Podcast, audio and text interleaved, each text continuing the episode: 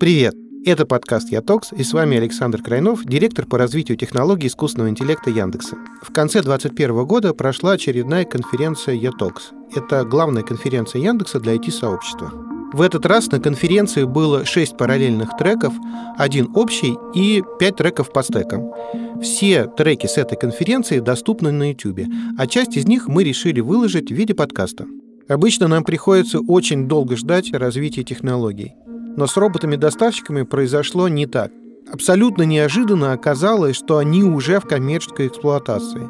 Они ездят по самым разным районам Москвы, Иннополиса, ездят в Штатах. И как вообще это произошло, почему это произошло так быстро, нам расскажет Павел Воробьев.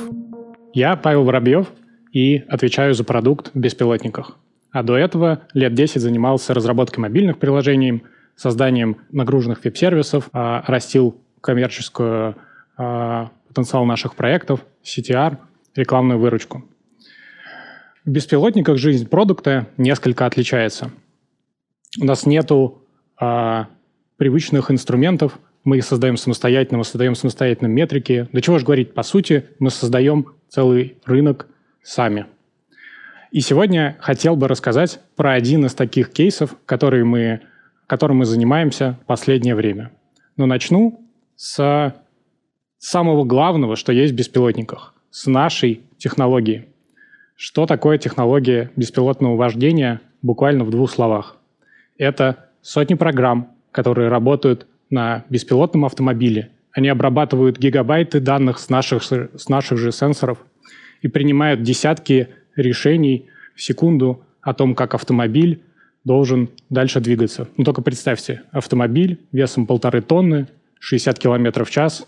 Секундочку, это 16 метров в секунду, а, который преодолевает наш автомобиль. Нужно очень точно, безопасно, с комфортом для пассажира принять решение о том, какой будет следующий маневр.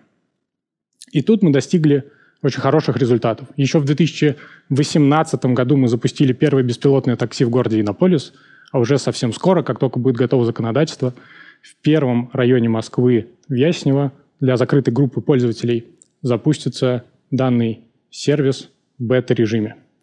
Пройдет еще несколько лет, и нет никакого сомнения, когда будет готово законодательство и технология созреет для мегаполисов, это станет нашей обыденностью доехать на беспилотнике от дома до работы.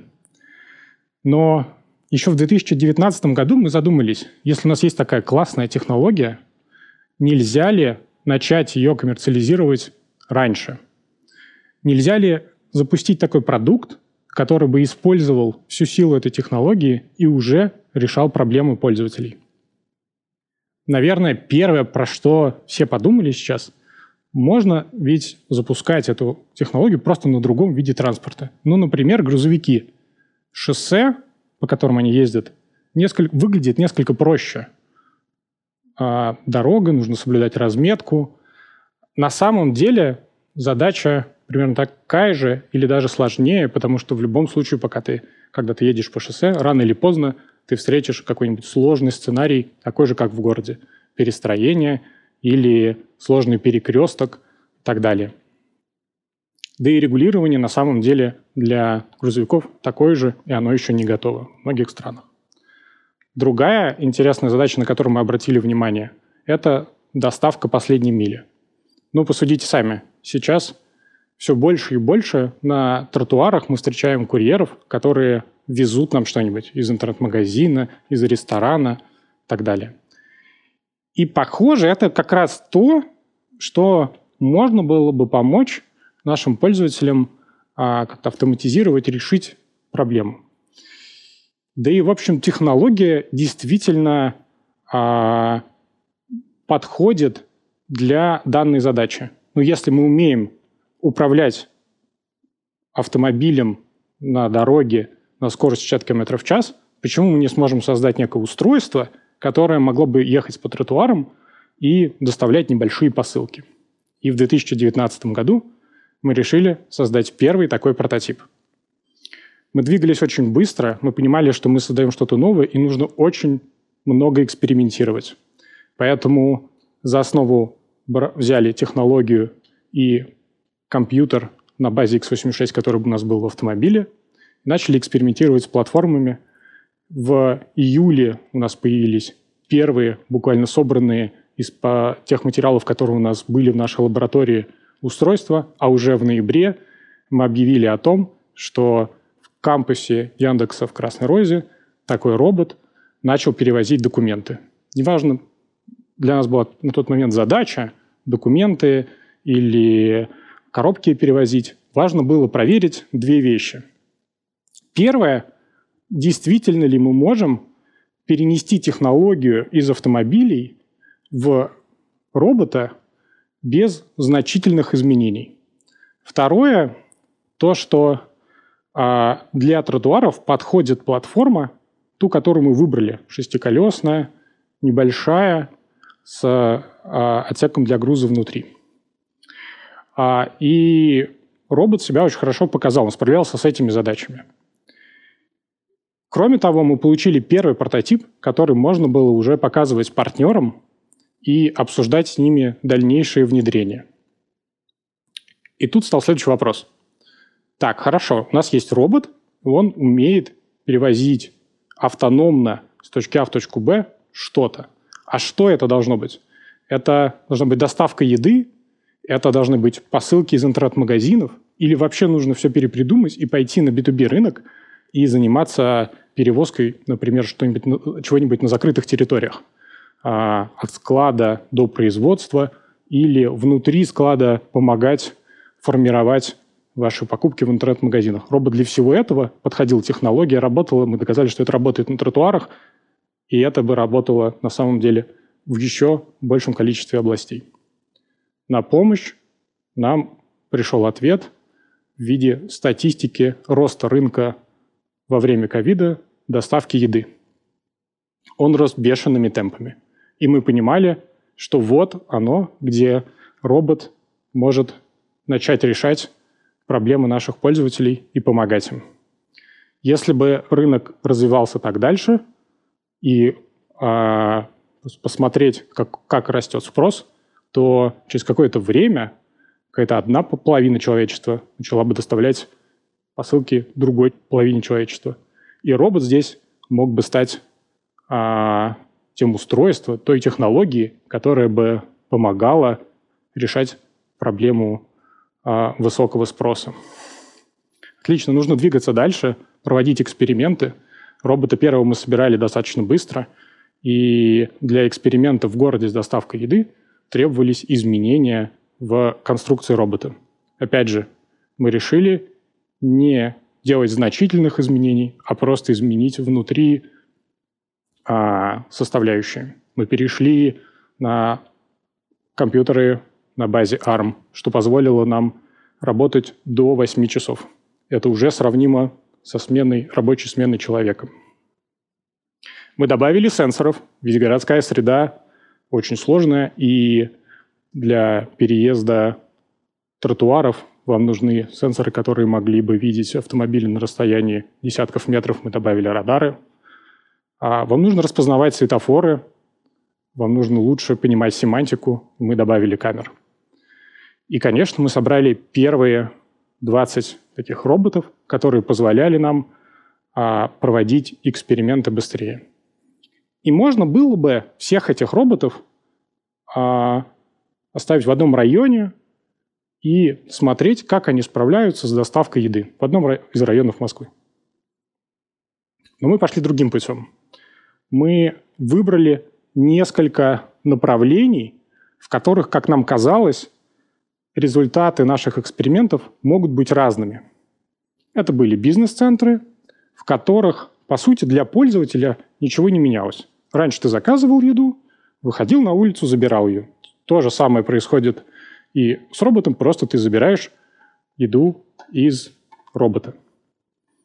А жилые комплексы, наш основной а, мейнстрим для роста в жилых комплексах, в районах застроенных, понятно было, что можно дальше развиваться, но мы хотели лучше понять, есть ли какая-то разница между районами, а, как меняется конверсия. И третья гипотеза, которая у нас была, – это кампусы. Не будет ли там, мы подумали, за счет близости расположения ресторанов и а, жилых домов больше утилизация на пользователя. Уже в феврале 2021 года, того года, мы выполнили первые полторы тысячи заказов и получили первые данные. Мы поняли, что в деловых центрах все прекрасно работает, для пользователя ничего не меняется, и им нравится взаимодействовать с роботом. В жилых комплексах э, поняли, что, например, конверсия зависит от этажности и как дальше развивать продукт в городе. А в кампусах подтвердили гипотезу высокой утилизации на, роб- на робота, что, конечно же, положительно влияет на юнит-экономику. Кроме того, реальная эксплуатация – невероятно важный момент для того, чтобы собирать данные и дальше развивать свой продукт. Пользователи были не прочь заказывать что-нибудь большое, объемное и тяжелое. Ну, правда, зачем грузить курьера, когда это может привести робот? А мы много смотрели, наблюдали за тем, как люди взаимодействуют с роботом. И крышка, которую нужно было открывать вручную, в одной руке держа телефон, дала нам понять, что и в этом месте в роботе нужно что-то менять. Ну и зима последнего года казалась достаточно снежной, и у нас было достаточно данных, чтобы увидеть, как наши роботы взаимодействуют с окружающей средой, с нечищенными тротуарами, и понять, как в будущем развивать шасси робота для работы в зиму. В зиму, кстати, в плохую погоду рост заказов невероятный, значит, мы должны создавать роботов, которые очень хорошо работают в непогоду. Итак, мы пришли к второму поколению роботов. У него увеличенный отсек для груза, автоматическая крышка и улучшенная подвеска. Кроме того, за счет улучшения электроники мы добились еще двух дополнительных часов автономной работы робота. И вроде бы класс, мы проверили много гипотез в городе, мы доставили уже тысячу, тысячу заказов, мы создали второе поколение роботов. Ну что, пора скейлиться? Собирать еще больше роботов, э, открывать новые районы, запускать там доставку. Но нас очень сильно беспокоило, что мы все эти гипотезы проверили всего лишь на небольшом проценте э, рынка. От, э, мировой рынок доставки еды значительно шире. И мы приняли решение, что скелиться пока рано, и нужно проверить все гипотезы международки. И это прекрасная идея проверить все гипотезы международки в 2021 году, когда все границы закрыты, локдаун, и везде э, путешествовать, арта пустые, и путешествовать достаточно сложно. Э, ну и кроме того, стандартный набор вопросов. В каких странах запускаться? Запускаться там одновременно везде. Строить э, свою экосистему или работать с партнерами – непонятно. Но начали постепенно прорабатывать каждый из этих вопросов. Вопрос с странами казался уж не такой сложный. С 2017 году, 2017 года мы в беспилотниках развивали наши международные направления для того, чтобы для машин собирать большое количество данных о движении в разных городах мира. Собственно, идея была в том, чтобы а, небольшое количество роботов, буквально по два робота, отправить в каждую из стран, где локальные команды запустили бы буквально небольшие сервисы доставки. Им нужен был один ресторан, небольшая зона радиусом около одной мили или километра, и после этого мы могли уже в разных странах проверять гипотезы. Наши роботы приехали в Южную Корею, в Дубае, а, в Тель-Авиве, поработали в плюс 40 градусов. Катались по разбитым тротуарам а, Мичигана а, и доставляли свои первые заказы в Америке. То, что у нас был продукт на месте, который, достав, а, который мог уже доставлять первые заказы, помогло нам достаточно быстро найти внешнего партнера для дальнейшего развития. Уже этим летом мы запартнерились с компанией GrabHub. А, GrabHub входит в топ-3 компаний по доставке еды в Америке. Партнерство заключалось в том, чтобы внедрять наших роботов в университетах США, в кампусах. GrabHub Campus работает более чем в 250 университетов, и нам это давало быстрый доступ к этим кампусам. Мы успели не просто запартнериться, но еще и провести интеграцию и за лето к учебному году подготовить наш первый большой запуск в Ohio State University. Это большой университет США, который входит в топ-5 рейтинга по количеству студентов. Модель очень классно там заработала. Ну, посудите сами. Раньше с традиционной доставкой курьером на машине, который не всегда мог подъехать к каждому зданию, а, и пока он найдет парковку, она занимала 30-40 минут. В случае с роботами, которые двигались по тротуарам, доставка сократилась до 15 минут. Мы видели рост заказов каждый день. В какой-то момент уже даже переставало хватать роботов. В дождь или плохую погоду всплески были еще более сильными. Пользователи а, были довольны быстрой доставкой, а мы ростом нашего первого коммерческого запуска в США. Да и местные пользователи тоже были очень рады тем, что у них появились новые игрушки, которые генерили контент для Инстаграма и ТикТока. Мы видели интерес от других кампусов и понимали, что нужно двигаться дальше. И вот как раз та, тот момент, когда нужно начинать скелиться.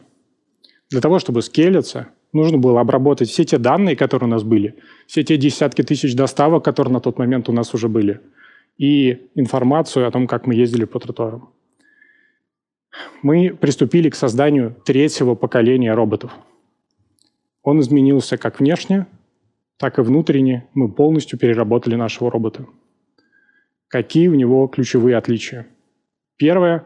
Мы еще увеличили отсек для груза, не изменив внешние размеры робота. Это очень важно, потому что это влияет на процент доставок, который может перевозить робот. За то время, пока мы разрабатывали наши, наши даже три поколения робота, по сути, за два года, на рынке появились новые наборы сенсоров. Мы приняли решение полностью перекомпоновать а, положение сенсоров на роботе и изменить его. Это на самом деле очень важно. Ну, вспомните, когда вы едете на автомобиле в туман или сильный дождь, вы замедляетесь, едете осторожнее.